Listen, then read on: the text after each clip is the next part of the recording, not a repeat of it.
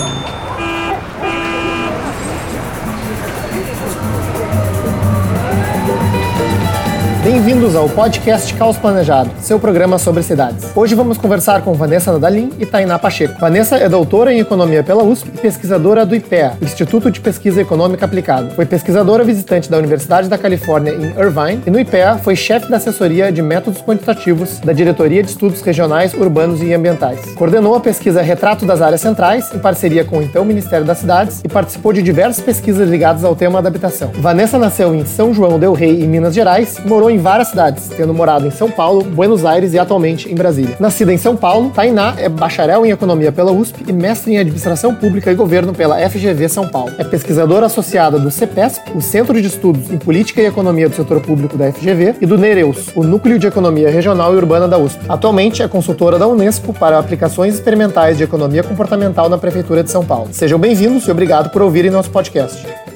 Bom dia, boa noite, boa tarde, Vanessa e Tainá. Obrigado por uh, participarem de mais uma edição do nosso podcast. Um grande prazer ter as duas aqui para a gente conversar sobre habitação e desenvolvimento urbano no Brasil. E queria uh, abrir a conversa, né, uh, para alinhar alguns conceitos, perguntar sobre, sobre déficit habitacional. Né? A gente ouve muito falar sobre esse tema né, no Brasil.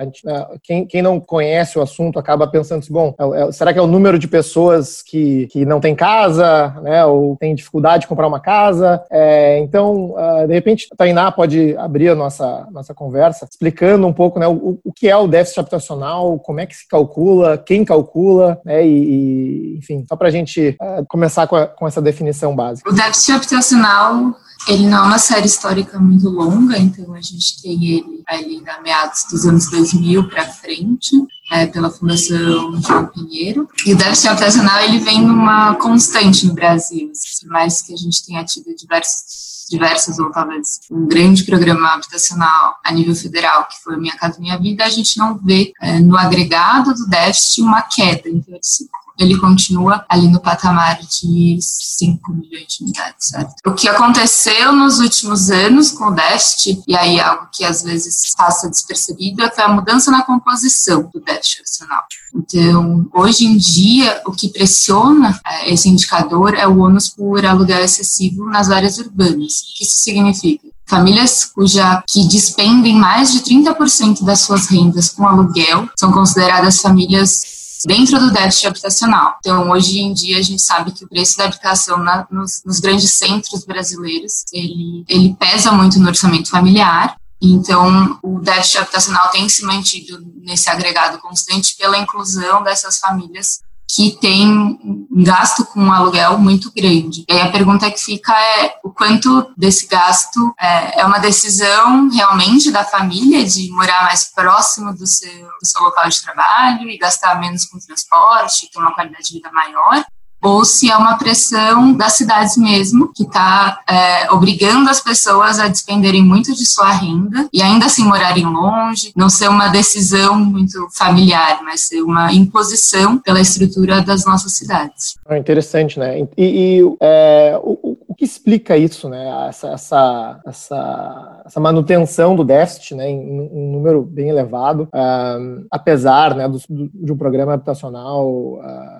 bastante amplo né, que o Brasil passou nos últimos anos. É o que quais, quais são os principais fatores no entendimento de vocês é, para a gente não conseguir vencer isso, né? E, e para ter esse aluguel uh, excessivo, né, com ônus excessivo no, nas áreas urbanas. Boa tarde, Antônio. Boa tarde, Tainá. Deixa eu é, dar um passo atrás de vocês e só explicar é, qual é o conceito de déficit assim do ponto de vista da política pública, porque esse cálculo do déficit habitacional e que o número que a gente sempre vê é o número do déficit quantitativo, não é o déficit qualitativo. E recentemente teve até uma discussão, um seminário internacional que o Ministério é, trouxe sobre déficit habitacional, exatamente para discutir o conceito de déficit habitacional, porque é, supostamente o déficit quantitativo era assim, a quantidade de casas que você precisa construir porque não tem.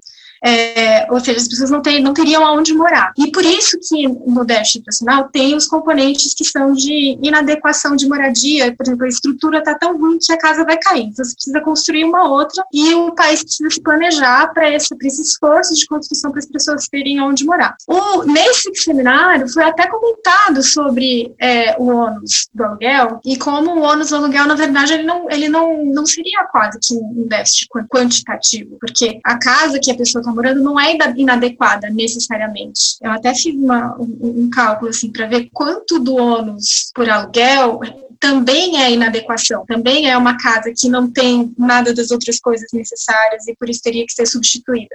E tem uma boa parte do ônus que não é inadequação, que, que, que só está contada no déficit porque é ônus, mas não é, não é, grande, não é a enorme maioria do déficit, mas existe. É, então, eu acho que o ônus por aluguel, ele entra nessa parte da, da, da, do déficit mais qualitativo do que quantitativo. Existe uma falta de, de, de, de foco nesse sentido. E o indicador não é muito bom para a política pública, porque uma coisa é uma coisa, outra coisa é outra coisa. Então, quando foi fazer o Minha Casa Minha Vida, que fez milhões de unidades, e não teve a resposta no déficit, aí todo mundo ficou de cabelo em pé. E aí, é que, e aí realmente tem que parar tudo e repensar que conceito é esse? O que, que a gente está querendo? A gente está querendo substituir casas que não são adequadas, ou a gente está querendo né, resolver um, problem um problema histórico da sociedade brasileira, da desigualdade social, e aí você tem a cidade formal e informal, e tem diferentes maneiras que as pessoas conseguem acessar a cidade formal ou não. Então, eu acho que passa um pouco por isso, essa falta de foco do que, que o programa habitacional estava realmente atacando, fora que ele teve, é, ele focou numa coisa e ele acabou rebatendo em outra, e aí acabou é, é, tendo um feedback negativo na questão do, do indicador que foi o déficit habitacional. Você construiu um monte de casa, mas aí teve o problema de aumentar o preço da terra e acabou que mais gente não conseguiu acessar a cidade formal e acabou que, o, que a porção do indicador que era do ônibus, ônibus excessivo por o aluguel ficou maior ainda. É, então, só esclarecendo assim, com relação a isso, mas é importante é, falar sobre essa diferenciação do qualitativo e quantitativo. Entendi. É, Tainá, você também entende né, esse, esse indicador como inadequado uh, e você também estudou né, o, alguns dos impactos do programa Minha Casa Minha Vida. É, poderia comentar a respeito disso também? Acho que é perfeita a fala da Vanessa nesse sentido de entender o que, que se espera de um programa habitacional e que indicador é mais adequado para a gente entender esse programa habitacional. Né? É, se é uma falta de renda ou é uma falta de efetivamente construção de moradias nas cidades. Né? Então, Minha Casa e Minha Vida veio muito para suprir, é, para construir novas unidades. É, em muitos lugares, talvez não seja o que é mais desejado para que as pessoas tenham de fato uma moradia digna. Às vezes elas já estão numa moradia num lugar adequado e uma reurbanização é mais interessante do que uma remoção dessas famílias para um lugar distante. Então, o que eu olho no, no meu mestrado é um pouco essa questão da localização dos empreendimentos. Né? Eu me debruço sobre a cidade do Rio de Janeiro para mostrar que os empreendimentos foram construídos é, na zona oeste da cidade, que é uma área bem distante do centro. Você vai é, demorar duas horas e meia, três horas de transporte público para acessar ali o centro do Rio de Janeiro. E aí essa distância se traduziu numa, num efeito negativo no mercado de trabalho, porque as famílias que foram morar no, no programa Minha Casa Minha Vida ali no Rio de Janeiro estavam dis, é, dispersas em toda a territorialidade, né, em todo o território da cidade. Então elas tinham acessos a, mais acesso a empregos do que o que foi oferecido pelo programa Minha Casa Minha Vida, na localização que elas foram no programa Minha Casa Minha Vida. E aí isso teve um impacto sobre as possibilidades de mercado de trabalho para elas. Então, a empregabilidade é, reduziu, né? As pessoas que foram sorteadas para ir morar no Minha Casa Minha Vida tinham uma chance menor de ter um emprego formal no mesmo período que as pessoas que é, não foram morar. Então, a gente vê essa perversidade, da, às vezes, da construção da moradia tão afastada da cidade. Né? É bem interessante, né? E, assim, esse conceito do déficit habitacional é o que muitas vezes pauta, pelo menos, o debate midiático em relação a, aos problemas habitacionais. É, o que vocês acham que poderia surgir como um indicador é, melhor para isso, né? Para a gente acompanhar? Seria, assim, bom, o número de pessoas morando em áreas inadequadas? É, seria assim um, um, digamos assim um, um, breakdown, né, desse, desse indicador em, em outro, em indicadores específicos para a gente ter mais claro o problema que está sendo, tá sendo atacado é, e, e, e, ainda em cima disso, né, uh, qual que vocês acham que, é, que deveria ser entre eles, né, o, indicador prioritário né, em termos da, das, do, problema habitacional no, no Brasil hoje? É, eu acho assim, o, o déficit em si não é um indicador ruim, é só porque, e, e muito menos o ônus por aluguel. O ônus por aluguel é, é um indicador extremamente importante, né, de capacidade de pagamento, e ele é utilizado no mundo inteiro. E esse problema de capacidade de pagamento não é só um problema nosso, que somos um país com muitos pobres e com cidades muito, é, com pouca cidade, vamos dizer. Isso é um problema no mundo inteiro, um problema na Inglaterra, um problema nos Estados Unidos, e eles têm esse indicador, eles usam esse indicador. Então, ele, ele é necessário, ele só realmente o problema é que a política pública não está agindo com foco nele. Então, o, o, a gente teria que ter outras políticas públicas que conseguissem ter ele como foco. Agora, a gente lá no IPE, a gente trabalhou recentemente é, em indicadores mais focados realmente na inadequação da moradia, né? É, que, porque tem a ver com toda a tradição brasileira de ver a moradia como direito à moradia, como direito à cidade. E aí você pensa moradia não só é, um teto e quatro paredes, você é, pensa moradia inserida no, no, na cidade, então tem que, tem que ser uma boa localização, tem que dar condições da pessoa estar perto de oportunidade de trabalho, que afinal de contas a pessoa vem para a cidade para conseguir ter um mínimo de mobilidade social. É, então, esse foco de quantidade em qualidade, ele tem que mudar para qualidade, não tem como. E eu acho que é que é, é, é esse, esse, essa experiência do Minha Casa Minha Vida construindo milhões de, de habitações e do déficit habitacional aumentando, ela, ela veio mostrar isso, que a gente não tem que focar na quantidade, a gente tem que focar na qualidade e na adequação. Né? Então, a gente tem uma série de indicadores com diferentes é, pontos. Logicamente, a gente no, no IPEA também, a gente tem muito a, a intenção de olhar para o Brasil inteiro. Então, a gente costuma dividir os problemas urbanos de acordo com a hierarquia das cidades. Então, as grandes metrópoles têm um tipo de problema, as cidades médias têm outro tipo de problema, as cidades menores, as cidades litorâneas, turísticas, históricas, sei lá. É, então, com certeza que nas grandes metrópoles o problema da localização, do preço da terra vai ser muito pior do que nas cidades pequenas, sei lá, médias, que estão crescendo com o agronegócio. É, são, são problemas diferentes, em intensidades diferentes, né? E aí tem que, tem que, tem que ver quais são os, os instrumentos mais, os indicadores mais adequados para cada problema. Tainá, quer comentar alguma coisa a respeito? Acho que é, é, já existem alguns indicadores que podem ser utilizados. O próprio censo tem, traz alguns indicadores, então não é que a gente está totalmente cego em relação ao que é inadequação, como, como lidar com o problema. É, é, mais essa questão de foco mesmo, de entender que o problema habitacional ele é um problema de construção, mas também é um problema de renda, também é um problema de adequação, né, não só de construção, né, de ter esse olhar de política pública abrangente. Bom, é, então, vocês comentaram né, de, de da, da, qualidade, né, que eu imagino, né, tanto da qualidade física, né, da, de uma habitação ou, do, ou, do, ou da infraestrutura que atende essa habitação, né, assim como a própria localização dela na cidade, né, acesso dela a empregos, amenidades da cidade. É, e hoje, né, enfim, a gente já a gente passou pelo Minha Casa Minha Vida e uh, a gente ouve aí, né, a gente está passando por um período de eleições uh, municipais agora, é, uma série de propostas para atacar é, esses problemas, né, que vão desde é, regularização fundiária, urbanização de favelas, aluguel social, é, alguns propõem controle de aluguéis para mitigar né, esse, esse problema de ônus excessivo de aluguel, é, que, uh, assim, a partir do trabalho de vocês, né, que diagnóstico vocês fazem, é, que caminhos seriam mais adequados, né, pensando nas grandes metrópoles brasileiras? Olha, eu sou, inclusive pelo artigo que, que, que eu escrevi no, no, no Caos Planejado, eu, eu, eu sou muito focada na questão da, da vacância e, e dos preços altos e de como essa vacância influencia esses preços altos, e porque realmente para mim, desde, desde o começo é uma coisa que, que me chama muita atenção.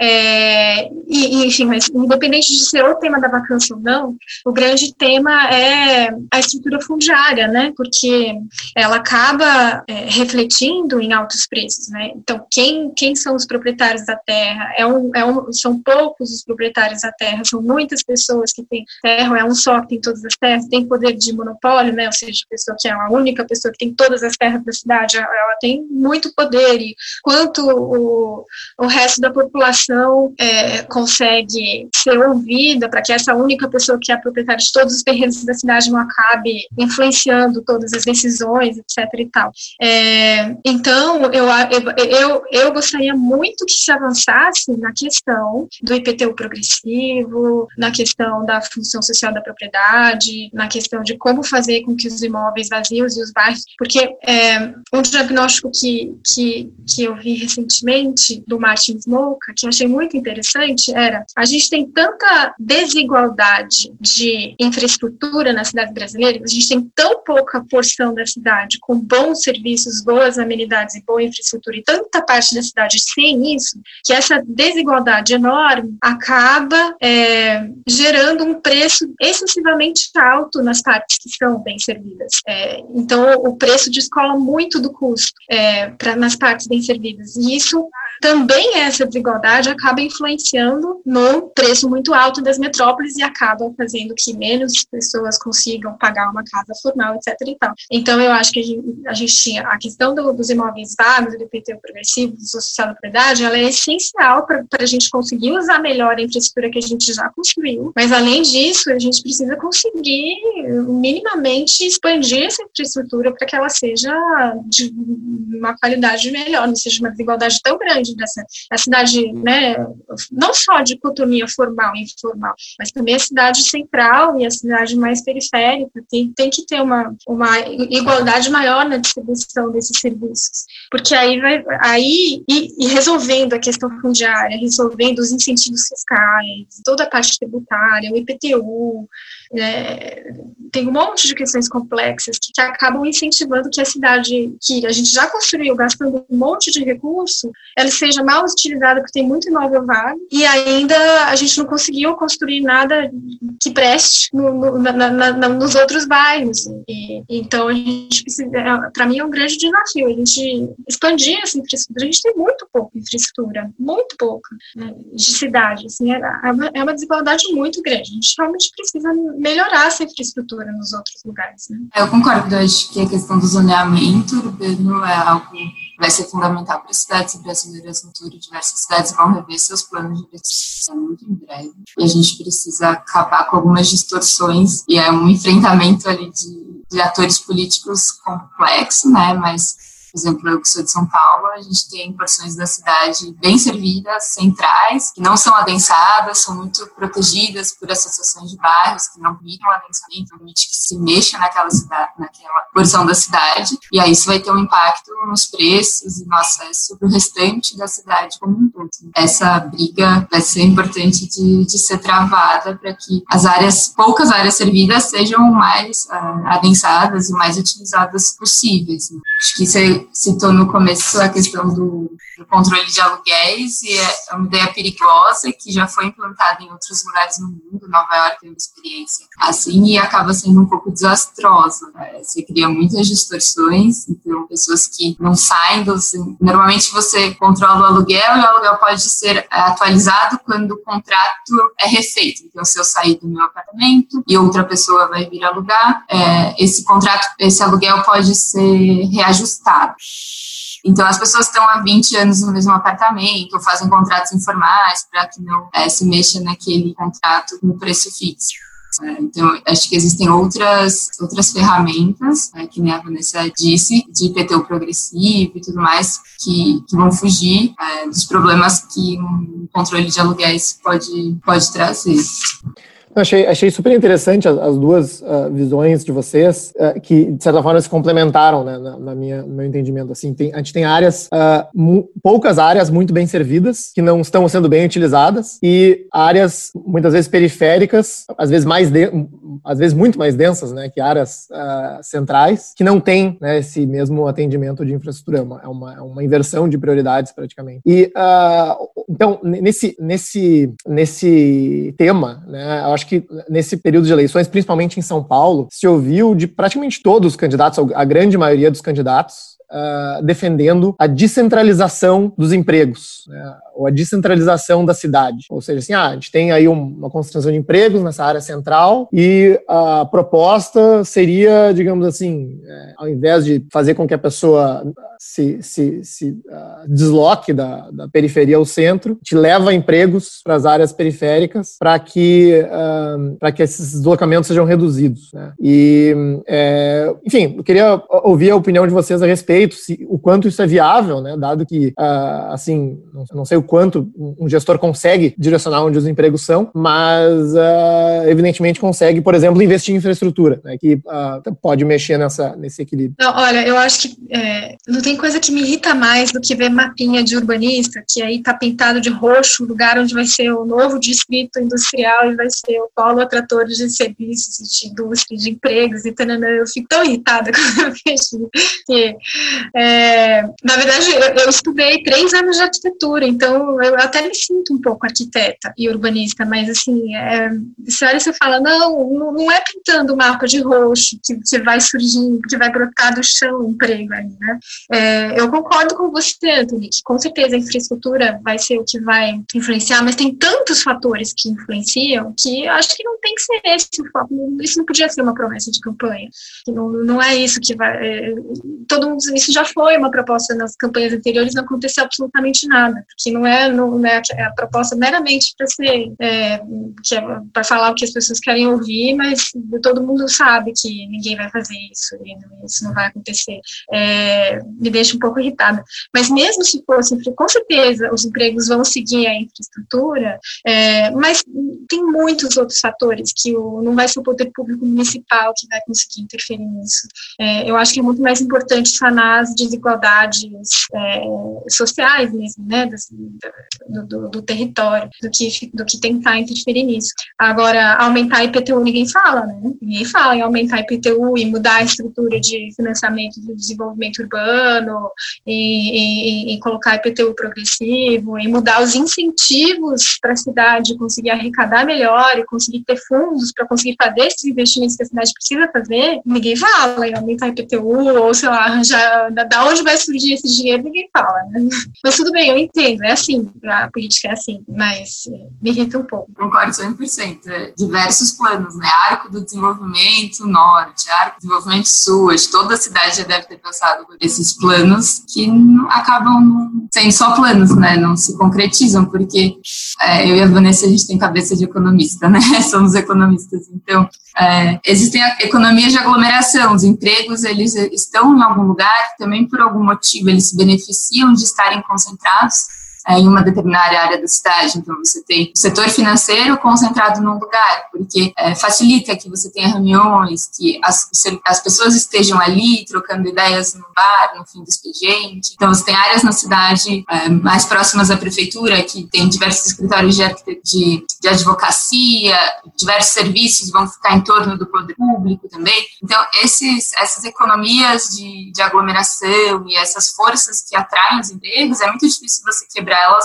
por decreto, né? Falar, não, agora vai ficar em outro lugar. Então, a gente tem que entender isso, que o emprego ele tem uma certa inércia no lugar onde ele está e que existem outros mecanismos para diminuir essas desigualdades da cidade.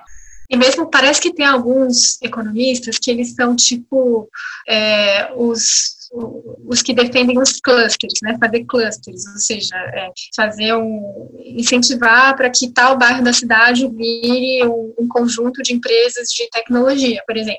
É, mas tem outros economistas que acham que, que, que, isso é uma loucura, que, não, que é dinheiro jogado no lixo, que não é assim que um cluster se forma, o cluster se forma espontaneamente, ninguém sabe direito como, aí todo mundo quer virar o Vale do Silício, mas não dá, só tem um Vale do Silício, não dá, não adianta você querer escrever no seu mapa, esse vai ser o próximo Vale do Silício. Não, ele surge, não, não tem como.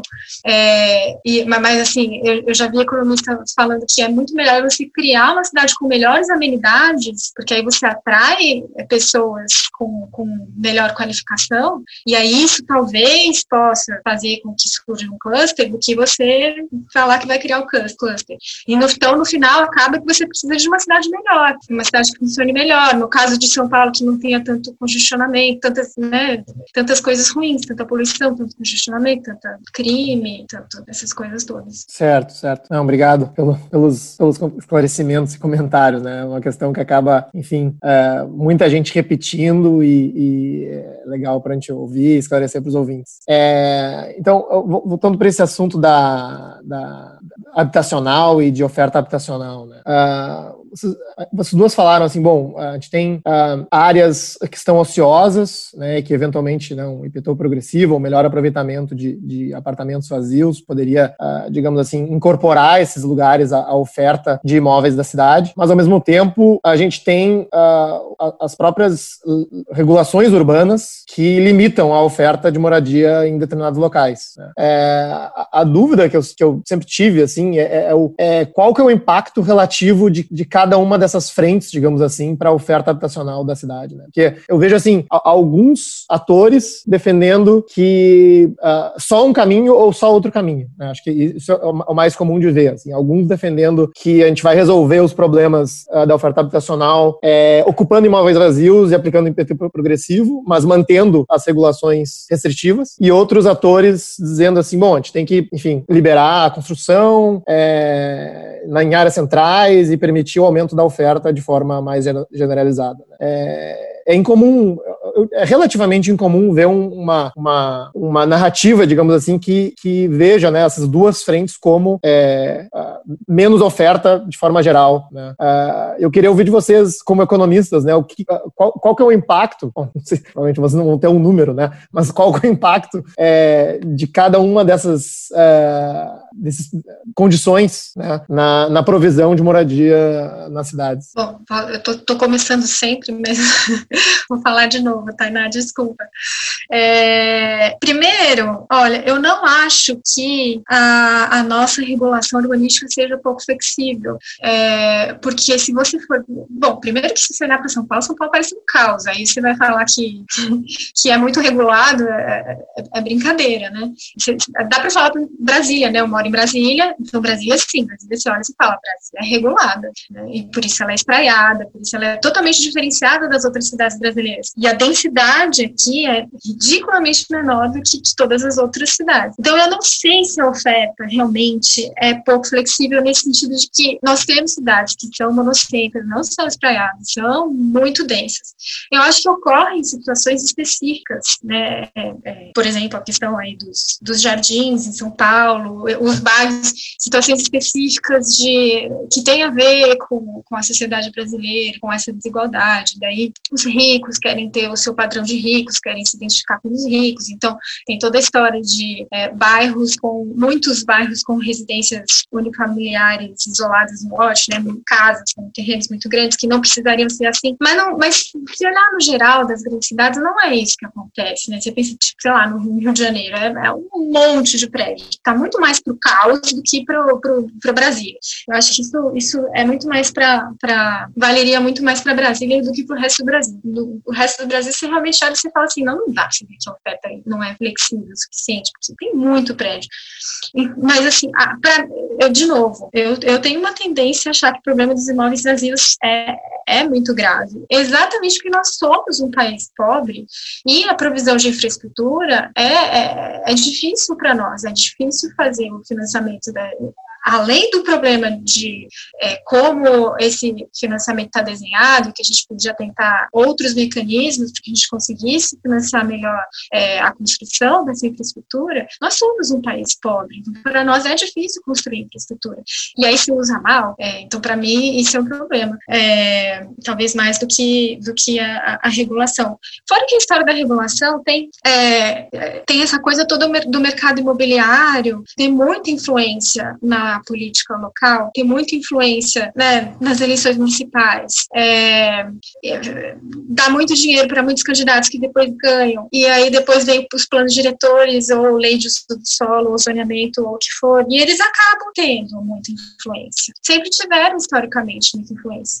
É, e, e, fizeram uma legislação de, mais ou menos de acordo com, com o que era melhor para eles. Não no geral, né? Que, mas, mas a gente sabe que existe essa influência. Então, é, eu não consigo ver que seja assim muito, que seja flexibilizando a, a, os parâmetros urbanísticos, vamos dizer, né? É, Para mim, o que precisa mesmo é resolver essa questão da infraestrutura, do financiamento, da, né, da extensão tal. Mas talvez é, é, bom falar assim que a gente pode falar sem ter que sem ter, sem ter que provar nada, sem ter que ser muito preciso, sem ter que dar o caminho das pedras, sem ter que responder nada depois. Assim tá mais tranquilo.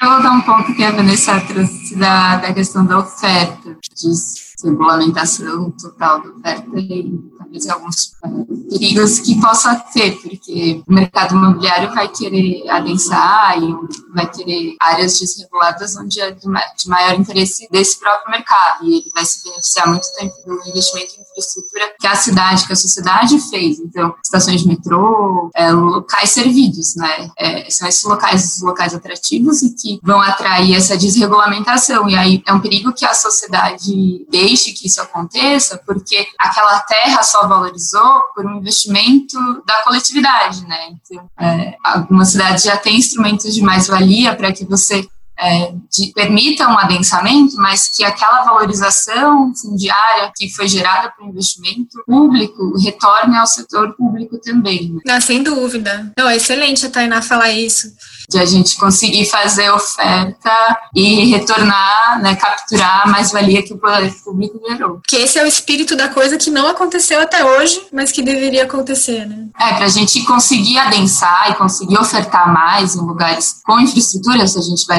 a infraestrutura urbana, as amenidades da cidade, a gente quer pessoas morando próximos a essas amenidades, mas a gente não pode deixar que todo esse retorno gerado pelo investimento público seja para um privado. É, porque o que aconteceu até agora e o que continua acontecendo é que exatamente existe esse estímulo é, para ter lobby da, da, das empresas construtoras, porque as empresas construtoras é, acabam ficando com a mais-valia. E aí, por isso que, que elas fazem pressão para aumentar a densidade e conseguem aumentar a densidade, porque aí também existe todo o problema de corrupção da sociedade, etc. e tal. Né? Sim, né? Acho que uh, essas, essas mudanças regulatórias elas geram uh, tanto ganhos como prejuízos uh, indevidos que normalmente são impercep quase imperceptíveis para quem não é do mercado, né? Assim, o terreno se tá, multiplica por 10 o índice de aproveitamento máximo, aquele terreno vai valer muito mais, provavelmente, numa área central. E a mesma coisa se diminuiu aquele o índice, né, o potencial de um terreno,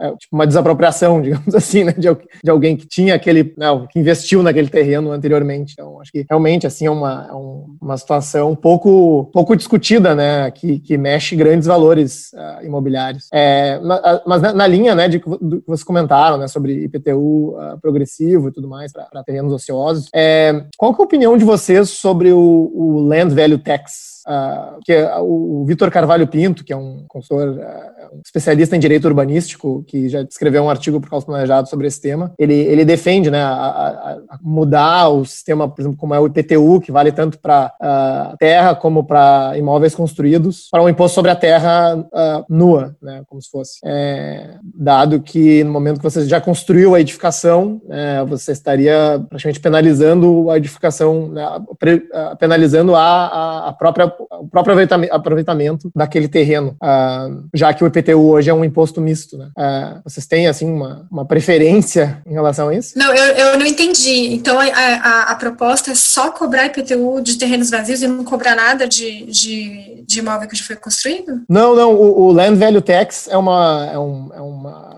é uma ideia, né, um conceito que, uh, ao invés de ter um imposto como é hoje, que é, digamos, uh, predial e territorial, seria um imposto apenas territorial. Né? Uh, se avaliaria o valor do terreno é, e se, e se taxaria de, de acordo com o valor do terreno. Claro que há uma alíquota diferente. Não, eu acho a ideia ótima, só que o grande problema é fazer isso. É como você vai descobrir o valor do, de mercado hoje daquele terreno. Principalmente para porções da cidade onde não tem mais terrenos vazios é, e, e, você só transaciona unidades que já, que já foram construídas. Então fica difícil você, você descobrir qual é o verdadeiro valor da terra hoje, valor de mercado, né? Qual é a proposta dessa pessoa para calcular esse valor da terra? Porque tem diversos problemas, né, de fazer índices de preços. Mas, pra, na minha opinião, um dos principais problemas, e aí incidiria aí, é que você não tem uma frequência grande de vendas Aí você não consegue fazer um índice se você não tem uma frequência grande de vendas. Você tem um bairro que está totalmente parado, ninguém vende nada. Como é que você vai estimar qual é o valor da terra ali? Como extrair da, das vendas da, das casas, né? Porque você vai num bairro que já está totalmente construído, né? Você não tem mais lotes vazios. Você vai ter transação de imóveis, mas o terreno está junto e misturado nessa transação. Como você extrai é, o valor da terra desse dessa transação. Entendi, entendi. Não, é, é, se vocês, economistas, não conseguem dar uma resposta para isso, muito menos eu.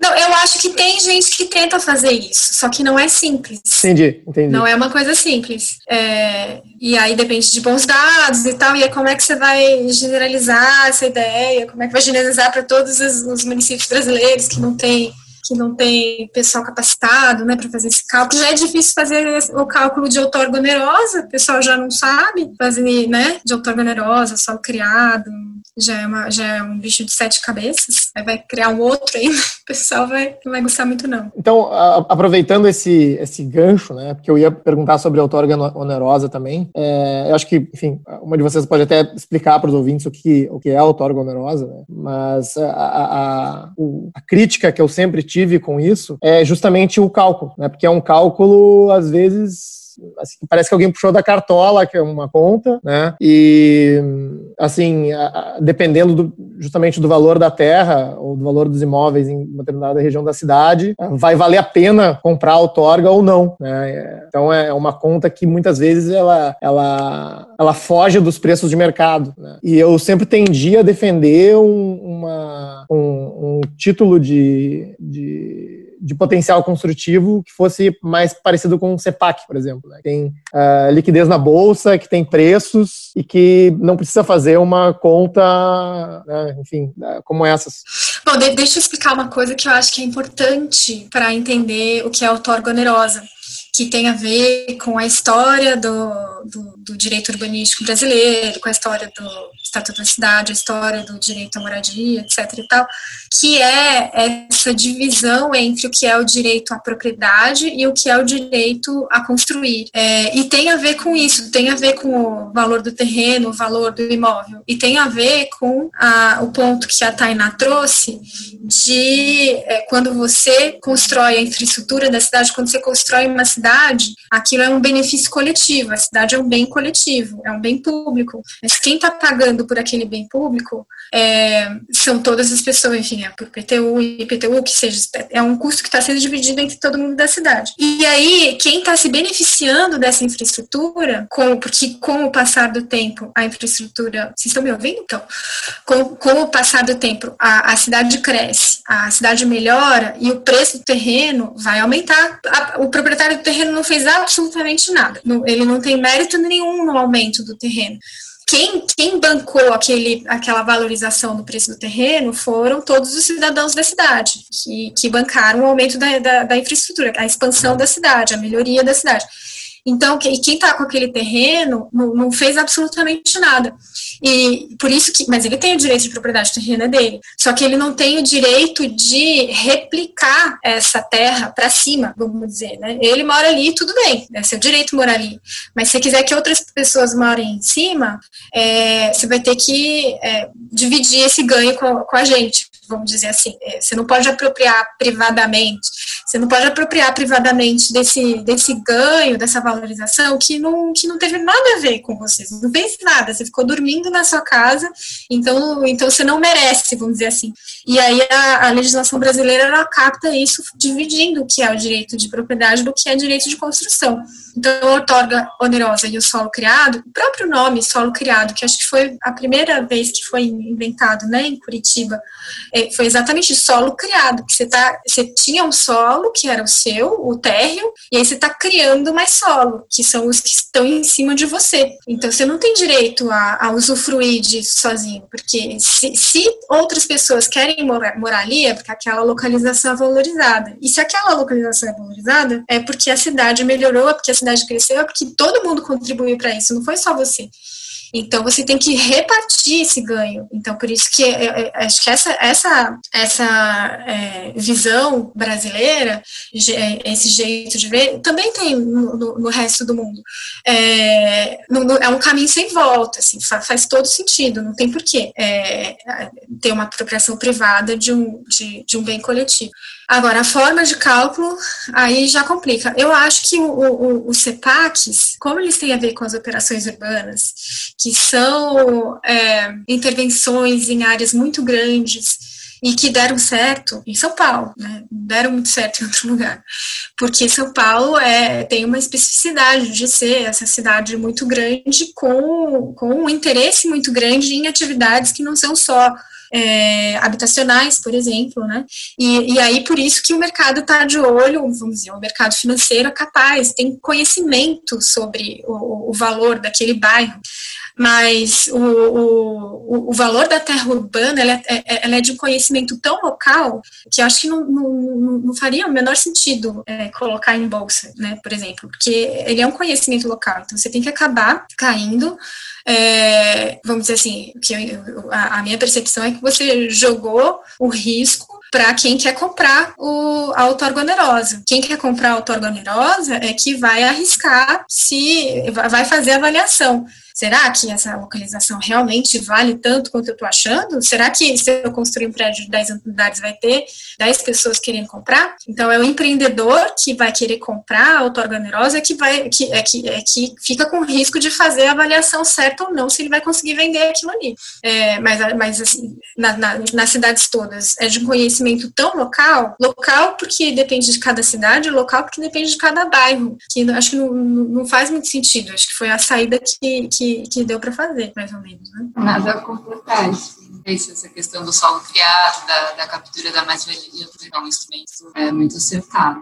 É, uh, enfim, o que eu estava pensando não era nem necessariamente uma, uma bovespa, assim, mas mais um título que, que a pessoa pudesse transacionar. Eu não, eu não sei como é que funciona, se vocês conhecem o caso de Nova York, mas eles, eles têm uma espécie de, eles chamam de air rights, né? A pessoa que não usa o potencial que tem sobre o terreno pode, pode vender na cidade. Né? As igrejas, tem muitas igrejas em Nova York que acabam uh, ganhando dinheiro fazendo isso. Eles sabem que nunca vão desenvolver aquela propriedade, mas tem lá um índice em cima do da índice virtual em cima do, da igreja e, e eles uh, usam isso, né, às vezes para vender na, na, cidade. Mas você veja que isso acontece em Manhattan, sei lá, que é o lugar mais rico do mundo, com mais concentração de pessoas ricas, com mais concentração de pessoas ricas querendo ir morar e comprar um apartamento.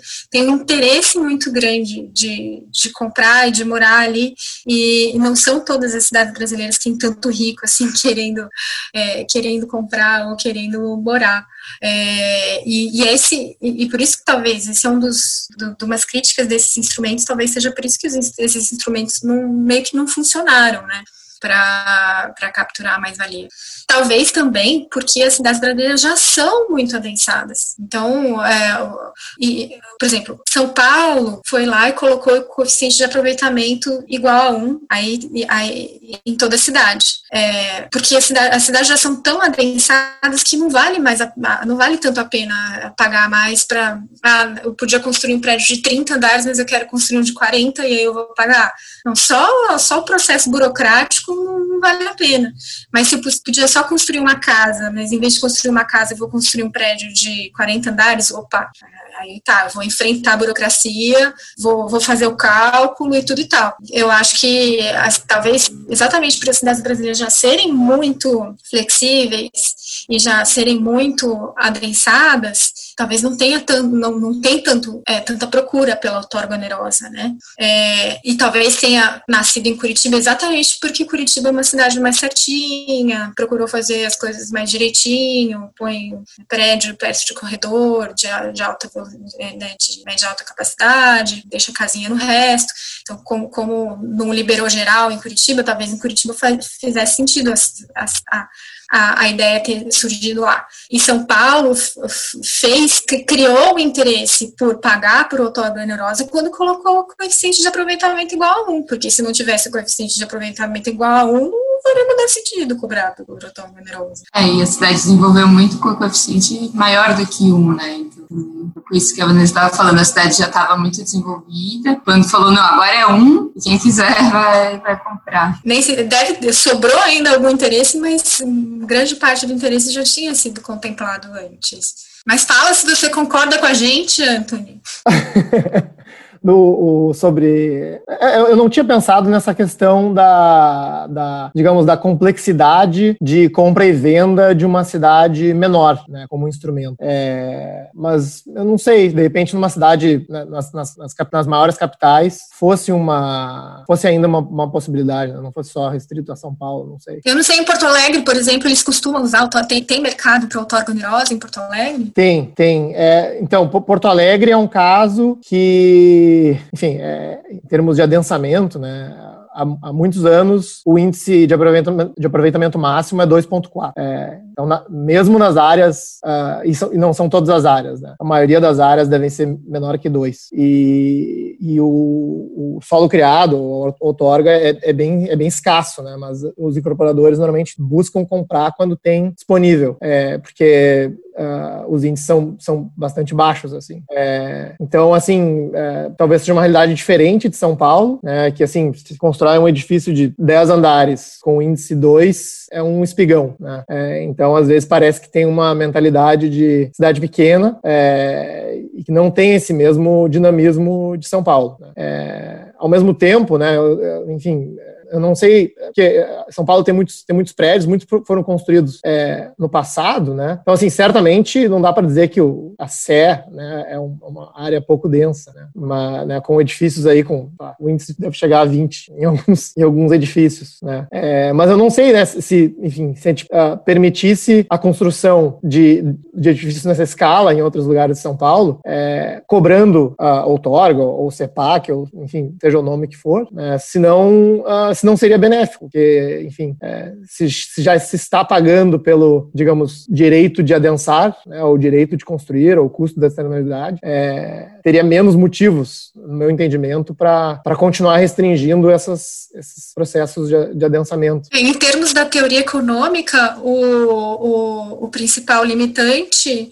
é a estrutura de custos é, do, da infraestrutura. Porque tem, primeiro você tem que olhar para uma, uma qualidade mínima do ambiente urbano, se é possível manter a qualidade mínima do ambiente urbano, mesmo com sei lá quantos andares. Bota um Blade Runner aí, né? ver se você consegue manter uma qualidade mínima urbana, sei lá, insolação, ventilação e, e área, área verde. Mesmo assim, tem estrutura de quanto custa você manter uma, uma, uma infraestrutura urbana para uma densidade extremamente alta. E aí, é, e aí eu imagino que a estrutura de custos, os custos sejam crescentes. Né? Quanto maior a densidade, em, em determinado momento, os custos para você manter a infraestrutura dessa densidade muito alta é, vão ser impeditivos dela. E aí eu acho que esse que é o limite da, da, da densidade, entendeu? É, não só falando de densidade, São Paulo é, experimentou nos últimos anos adensamentos é, e aí uns, umas bonificações de, de aproveitamento para prédios sem garagem, garagem. Então, é um pouco disso que a Vanessa estava falando, do custo. Né? Aí você reduz muito o custo para a cidade de ter aquela, aquele adensamento naquele prédio. Então, você vai pôr mais pessoas ali, mas você não vai pôr mais carros na rua. Você vai pôr mais pessoas ali perto de estações, novas estações de metrô, de, de corredores de ônibus que receberam infraestrutura. Então, acho que esse controle é, é importante para pensar nessa questão de custos que você impõe para a cidade inteira por conta daquele, da, daquele empreendimento privado. E a gente está falando de mais-valia da questão de absorção do, do, valor pelo privado, mas também tem uma imposição do custo para os outros, né? Então, é, acho que a regulação vai nesse sentido de tentar calibrar isso. Não, não, é, eu, eu, eu concordo. Né? O, o, o, meu comentário foi mais né, se, se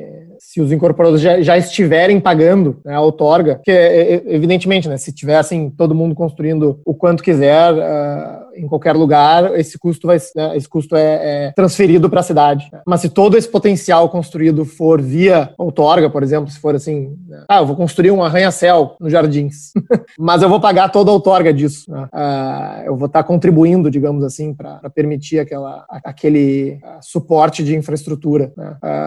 vocês veriam um problema nesse, nessa, nesse, nessa direção?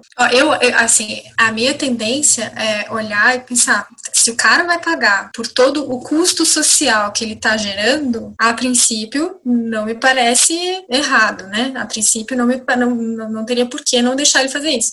Agora, eu imaginaria que é, o, limi, o, o, limite da lógica, de, é, o limite de densidade que você tenta manter os custos da infraestrutura num nível é, factível, vale para o empreendedor privado também. Então, mesmo que seja, sei lá, Dubai, que vai construir uma ilha artificial, não sei o quê, é, não dá para fazer qualquer coisa porque isso tem um custo e vai ser caro demais e as pessoas não vão querer morar ali, enfim. A Tatuapé fez um prédio agora em São Paulo, muito, muito, muito, muito alto. É, realmente essa densidade gigantesca física e é, é, fica engraçado na paisagem urbana, mas com certeza eles pagaram pela, pela para conseguir construir tudo isso, nas 40 Bom, é, eu, tô adorando a conversa com vocês, eu, gostaria de ter mais tempo, mas a gente está chegando ao final do tempo e tem algumas perguntas já dos, dos apoiadores, então uh, eu, vou, eu vou passar aqui para ler as perguntas. É, então, o Evandro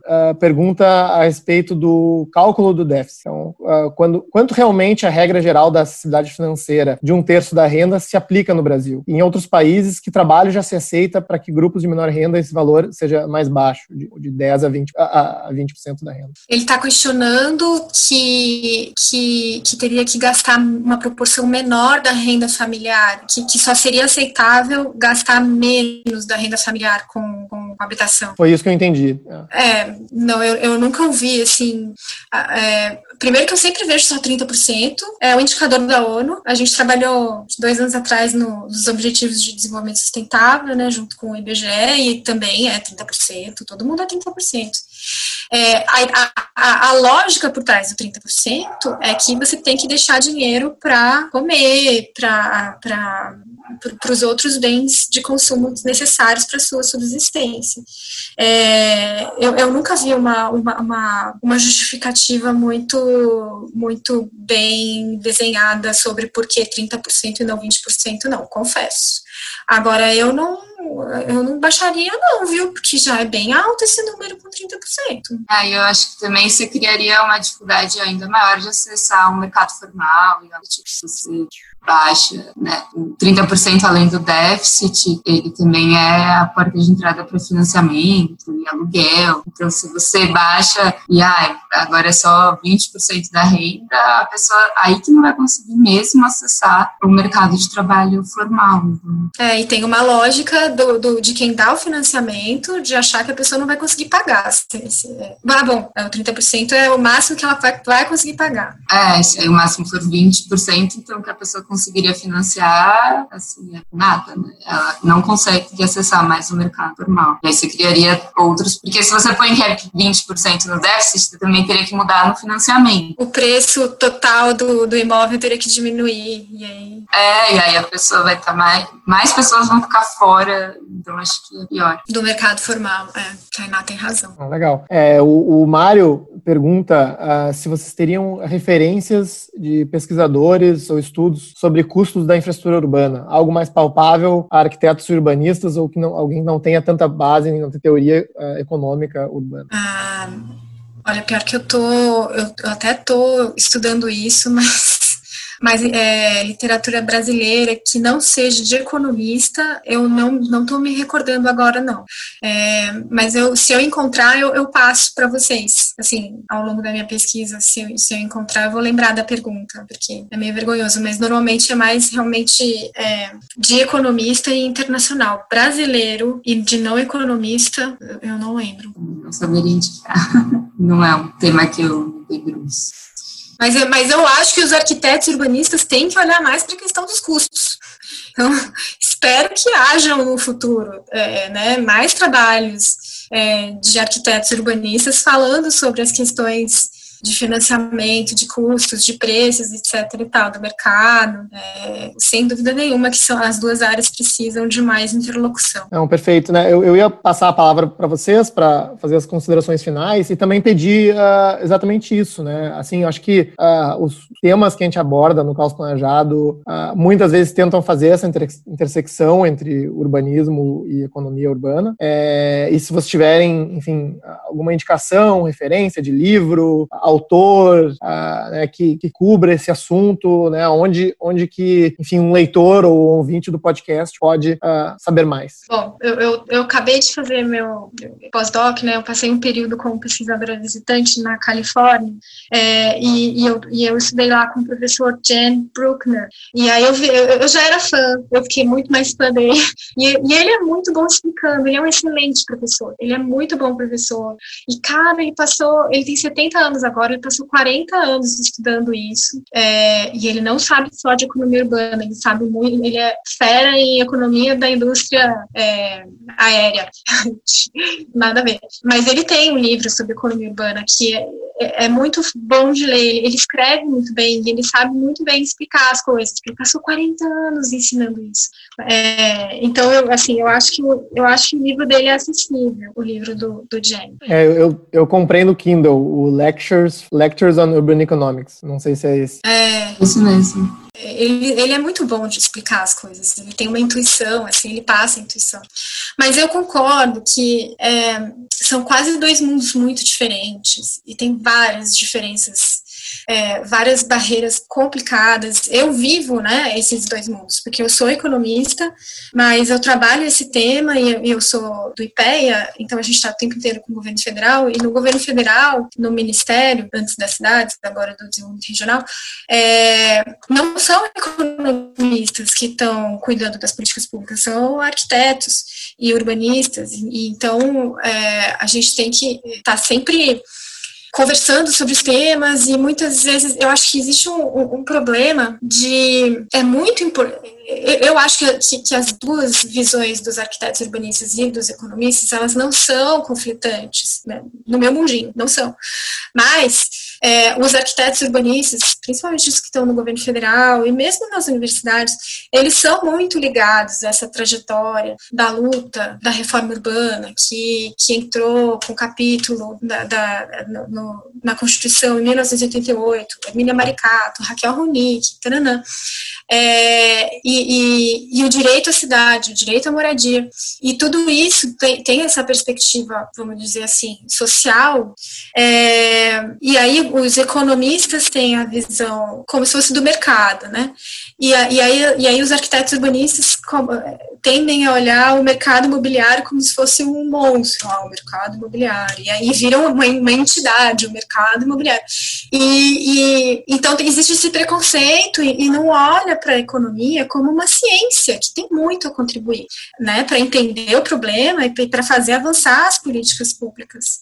É, então, isso eu acho que é, é, um problema, e mesmo assim, é, precisa de mais trabalhos estudando os custos, estudando os preços, mas é, essas grandes figuras que foram ótimas, essenciais na evolução do pensamento urbanístico brasileiro, por exemplo, a Emília Maricata e Raquel Ronick, que trazem, um, é, elas trazem como se fosse um saber empírico, assim, né?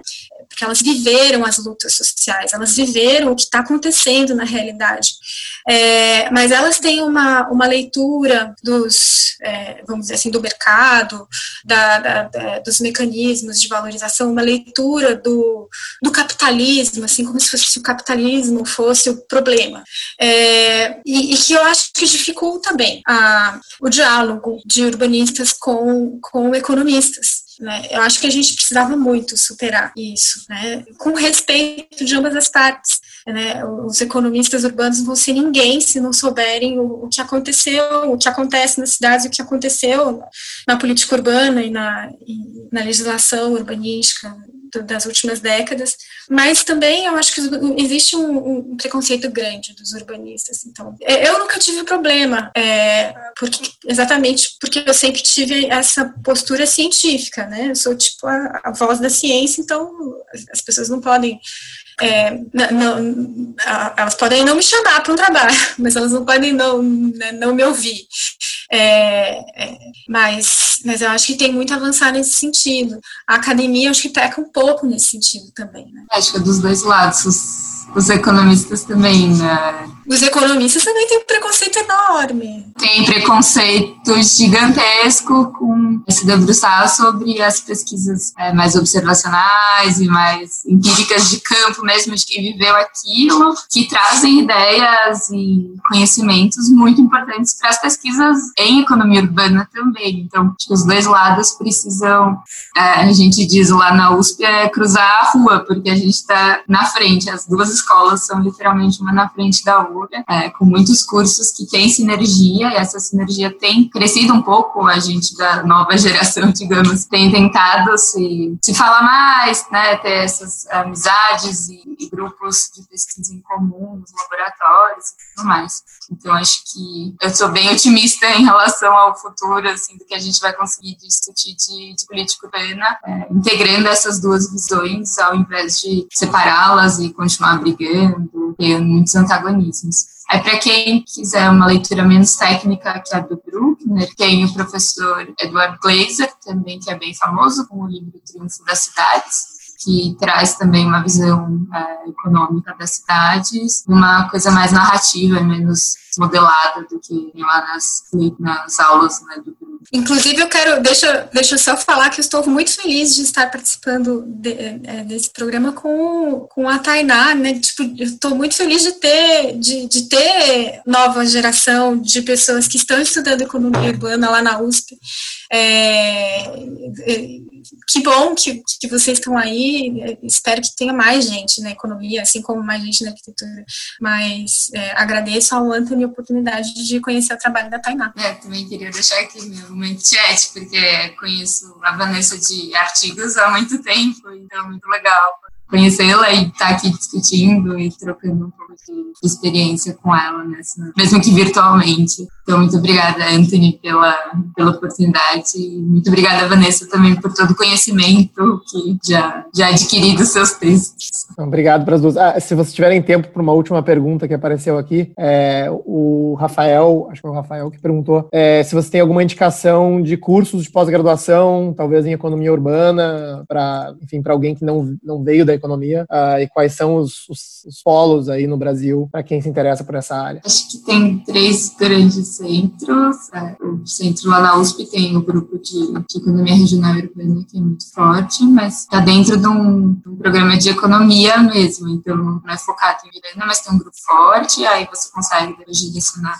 é, o currículo e fazer pesquisa nessa área com tranquilidade, mas tem que pagar um pouco o pedágio da, é, de todas as matérias da economia, talvez para quem não vem da economia pode ser um pouco sofrido. Eu fiz o meu mestrado em políticas públicas na Fundação Getúlio Vargas aqui em São Paulo, é, e é lá também a gente tem um grupo de pesquisa, pesquisa temas urbanos, e é um grupo que tem crescido bastante, é, muito com pessoas que vêm de diversas áreas, então na minha turma mesmo eu tinha eu economista, um arquiteto e um jornalista, e aí são pessoas que buscam esse conhecimento, um aprofundamento em economia urbana, e talvez com menos pedágio do que um mestrado em economia, que vai ser é, bem desgastante. Então, acho que é um curso legal ali na, na Fundação Getúlio Vargas, que gosta do assunto. É, eu gosto também da, do, dos trabalhos que eu vejo desse, desse grupo, que também tem muito de administração pública, né? Eu acho bem legal. Lembrando do CDPLAR também, em Minas Gerais, que tem tradição em, em economia regional e urbana, mas e no Nordeste, o. A Federal de Pernambuco. Federal de Pernambuco, exato. Lá também tem um grupo forte nessa área. Então, acho que é, falar primeiro dos três centros de economia mesmo. Urbana seria a USP, a, CDPLAR e o PINIS lá, lá em Pernambuco. O INSPER tem tentado criar também um programa mais voltado para a economia urbana, para cidades, mas é, ainda está um pouco embrionário. Oh, legal. Olha, uh, adorei conversar com, com vocês, uh, conhecer vocês duas diretamente, embora virtualmente. É, vou fazer o jabá para vocês, já que vocês foram muito humildes, né? O trabalho de vocês é sensacional. Vou colocar alguns links no, no artigo, né? Tanto para o trabalho trabalho do retrato das áreas centrais, que a Vanessa coordenou, é, como né, o, o, trabalho da, da Tainá sobre Minha Casa Minha Vida, é, o Morar Longe, né, pelo próprio CPS. São trabalhos é, sensacionais, assim. Que... Ah, foi você que fez esse, eu já li. Eu estava no grupo. Parabéns. Obrigada e que eu acho que pode, enfim, servir como uma referência uh, muito legal, né, para uh, quem ouviu o episódio que quiser se aprofundar. Então, muito obrigado uh, para as duas pela conversa. Nesse episódio, conversamos com Vanessa Nadalin e Tainá Pacheco. Você pode encontrar os links para os artigos citados ao longo da conversa na descrição desse podcast. Agora você pode apoiar o Caos Planejado. Visite caosplanejado.com para conferir nosso site e faça uma doação para nos ajudar a levar essa conversa a um número ainda maior de pessoas, com novos conteúdos e em formatos cada vez mais acessíveis. Seja um apoiador premium e tenha acesso ao nosso grupo exclusivo no WhatsApp, a nossa biblioteca virtual com centenas de artigos, descontos em cursos e eventos, sorteios e mais. Nossa edição de som é feita pelo Cristiano no Botafogo. Obrigado por ouvir o podcast Caos Planejado e espero vocês no nosso próximo episódio.